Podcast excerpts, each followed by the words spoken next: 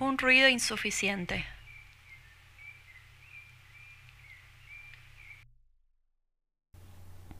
Santos Locos no es la primera editorial, y en rigor, de verdad no será la última.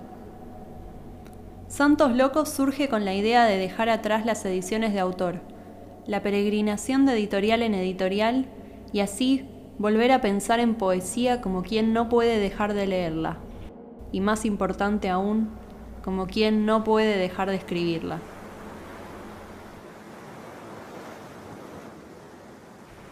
Recopilación Santos Locos Poesía.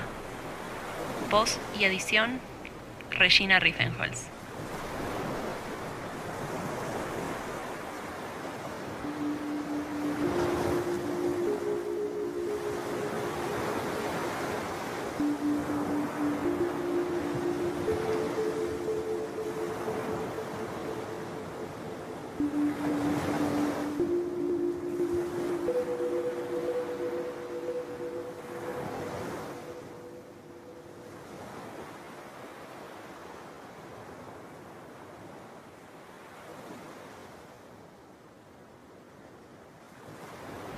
Fruto rojo. Tomás Lita.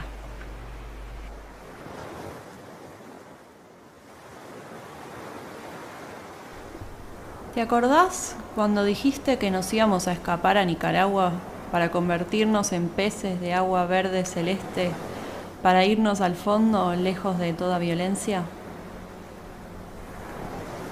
¿Te acordás que vos ibas a ser un pez azul, amarillo y naranja y me ibas a llevar a conocer todas las amebas escondidas y todas las anclas que alguna vez se quedaron? ¿Te acordás de que el mar iba a dejar de darte miedo cuando te acompañara de la mano y atravesáramos las olas para ir a convertirnos en peces de Nicaragua?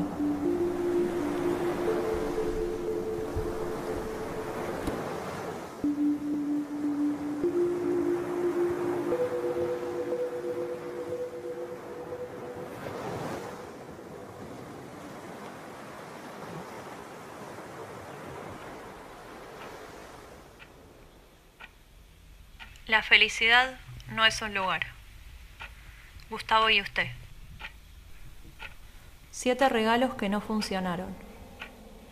1. El recuerdo de un viaje que iba a reafirmar nuestro amor ahora es un pijama descuidado que acumula las manchas de los días. 2. Ese peluche gigante ya no se mantiene en pie y una capa de suciedad tapa todo lo que supo ser una superficie suave. 3. Un florero que albergó flores y brotes que nunca prosperaron, ahora acumula piedras del sur de nuestras últimas vacaciones juntos. 4. Las fotos que estaban en ese portarretratos ya deben haber sido trituradas por el camión de basura. Ahora el marco no mantiene la vertical y la postal que intenta llenar el vacío deja finos espacios en blanco. 5. La canción que escuchábamos salta en la mejor parte. Al resto del álbum nunca lo oímos con interés y en internet es imposible venderlo si no es dentro de un lote con otros 49 CDs. 6. Tratando de intercambiar este libro, el librero me advirtió que le faltaba una hoja, justo cerca del final, señaló. Parece un mal chiste que ninguno de los dos se haya dado cuenta antes. 7. Mientras borro todos tus archivos, un cartel me pregunta si estoy seguro. La máquina que me regalaste al final aprendió a preguntarme lo mismo que vos.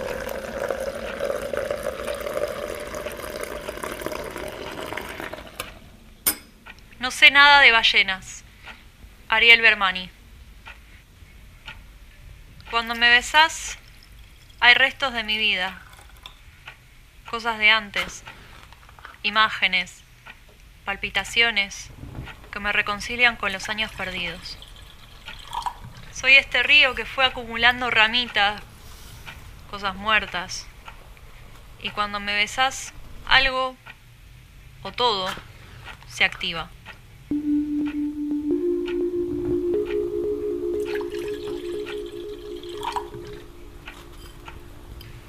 No cuentes pesadillas en ayunas. Pamela Terlisi Prina. Plaga. Llueven las langostas sin tregua. Amuchados en un ambiente, suponemos alguna furia que suene a lo que suena en la persiana. Los más niños igual ocultamos un entusiasmo de cotillón. ¿Acaso las langostas no son pastos que caminan? Todo ese estruendo, ese diminuto apocalipsis de barrio pobre no deja de ser nuestra primera revolución. Solo queremos que termine para poder salir a caminar sobre un colchón crocante de cadáveres. Plaga no es una palabra para niños. No es una palabra para niños. No es una palabra para niños.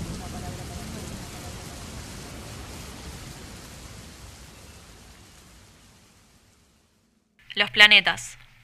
Marcos Gras. Hay algo en encender el fuego que me reconforta, como volver a conectar con lo primigenio.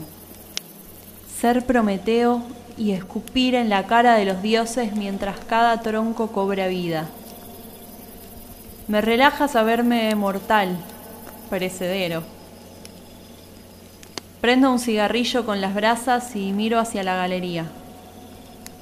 Allí, mi hija juega con una pelota. La tira, deja que se aleje y va a buscarla entre risas, una y otra vez, mil veces.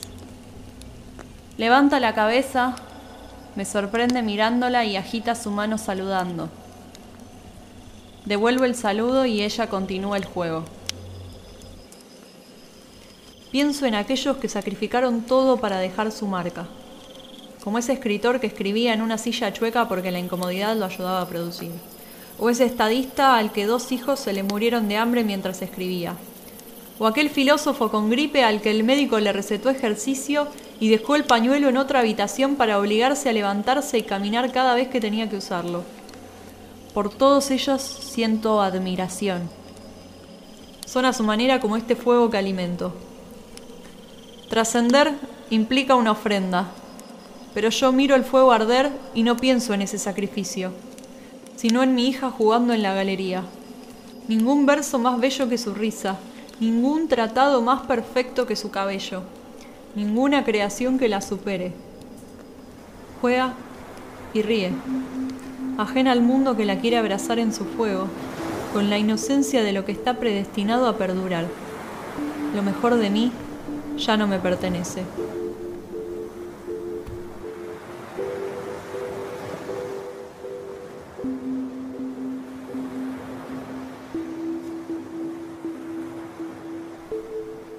Recostarse sobre la tierra seca, mirar el cielo y que su azul te llene los ojos, tener siempre la misma sensación, sacarse las botas con los talones, la ropa poco a poco. El mundo es más sencillo aquí, debe serlo con un cielo tan pleno. Buscar una nube, buscar una nube, un pájaro, un pájaro, algo que corta el firmamento lo inmaculado. Los latigazos negros de pared a pared quedaron en las ciudades. Desnudo, abrazar la tierra, hundir los dedos y lentamente masturbarla hasta que tus yemas se fundan con su sequedad y poco a poco se humedezcan hasta embarrarse y ya barro, comprender.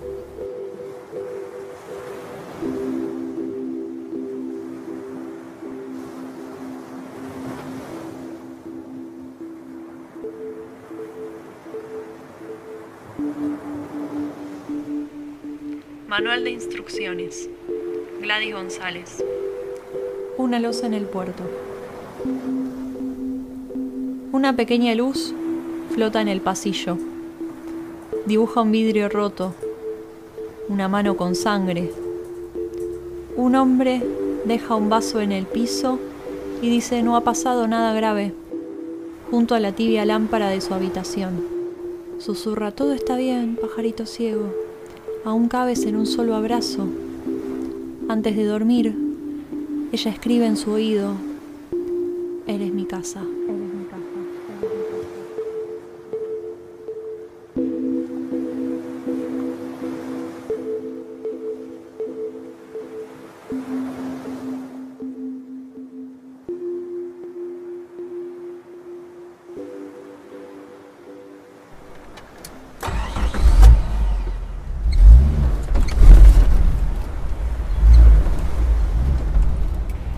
Rojo. Tomás Lita. Voy en el auto tomando la Coca-Cola de litro fría que compramos con los pibes antes de salir de Rosario. Mientras ellos duermen, se nos llenan los pelos de viento y mientras el aire entra por las cuatro ventanillas nos despeinamos cada vez más. En el asiento de atrás voy mirando y pensando que los campos a la tarde están más vacíos. Como un acto de amor, dejo entrar el viento que me hace cerrar los ojos, me hace volar todo, me hace sentir que me conecto conmigo y que acá todo está mejor de lo que parece.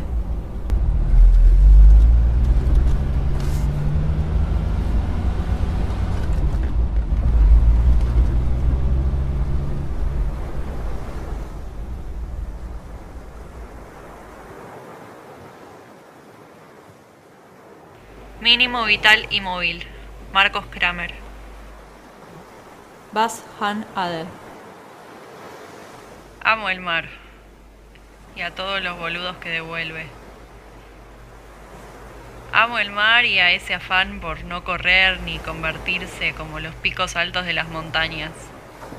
Lo amo porque no tiene sombras, ni tonos sorpresivos, ni grises oscuridades matutinas, ni atardeceres que en su vuelco enternezcan los perfiles porque es una masa hacia abajo, desconocida y lúgubre, que no sabes cómo el cielo no le quiebra el horizonte y lo vacía de un panzazo. Solo eso es el mar. Un tipo terco, contundente. Y no te pinta preguntarle por qué cambió el mar, por qué no cambia, hasta que sos vos, de tanto llenarte la cabeza de su agua, de preguntas que rebotan en su muro, el que empieza a ser mar, y descubrís muy lentamente, despacito, que todo lo que tiene en verdad está debajo. Otras leyes, otros vértigos, que por eso no te muestra nada más, al punto de la imagen repetida hasta el cansancio. Y vos, de vuelta acá en la superficie, con un mate friolento, mirándolo de frente, empezando a saber que el mar no tiene ruido hueco, que el mar es el museo más grande del mundo y está a punto de tragarte para siempre.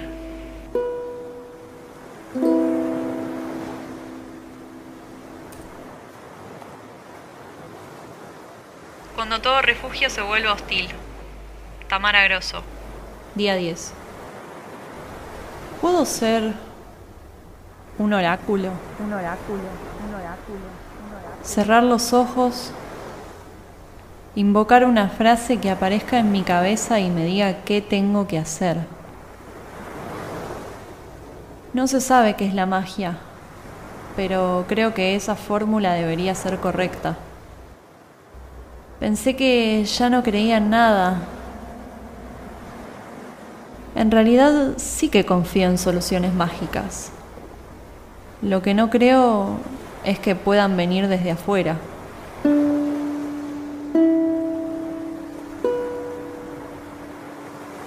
Día 15. Le escribo poemas de desamor a mi oficio, que me prometió cosas y no cumplió. Le escribo poemas de desamor a los movimientos políticos en los que busqué refugio y no encontré. Escribo poemas de desamor a mis poemas viejos que no tienen la fuerza que necesito que me envíen desde el pasado. No le escribo esos poemas a las personas que amé. Para ellas, la promesa de que voy a seguir tratando de ilusionarme como si no hubiéramos aprendido juntas que casi todo termina mal.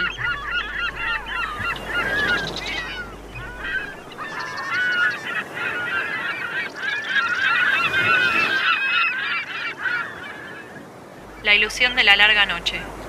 Inés Creplac. Problemas de equilibrio. Trabajo con las palabras con la misma atención y el mismo temor con que hoy cruzo este arroyo. Elevo mi pierna en el aire, piso la piedra y tambaleamos. La piedra, mi pierna y yo. Pienso que voy a dar un paso en falso, que puedo caerme, arruinarlo todo. Me concentro me estabilizo y mi pie se aferra como si fuera moldeable. En la sexta piedra decido que no quiero seguir. Estoy a mitad de camino. Retroceder es imposible. Quedarme solo lograría finalmente el derrumbe. Un viento sopla. Amenaza. Una libélula avisa que pronto lloverá. En los dos extremos del arroyo hay quienes me alientan, otros no me registran y algunos, sé, están deseando que me caiga. Tengo que dar el siguiente paso. Ánimo, Inés. Trabajo con las palabras con la misma atención y el mismo temor con que hoy cruzo este arroyo.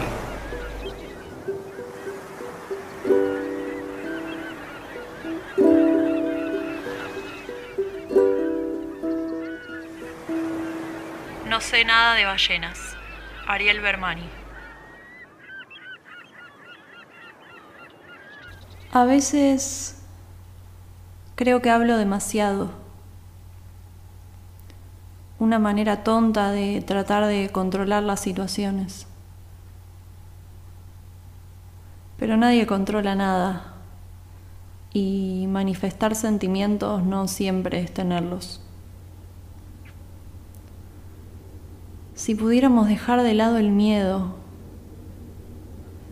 el miedo a la soledad, el miedo a que dejen de querernos, tal vez todo podría volverse más natural y la vida sería algo así como ir hasta el kiosco de la esquina a comprar chocolates y volver a casa enseguida para compartir los chocolates con vos.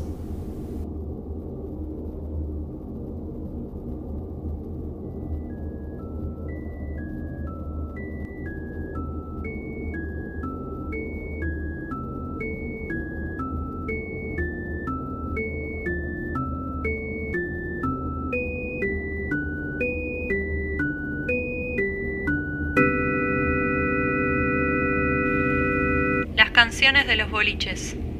Gustavo y usted. Tener miedo.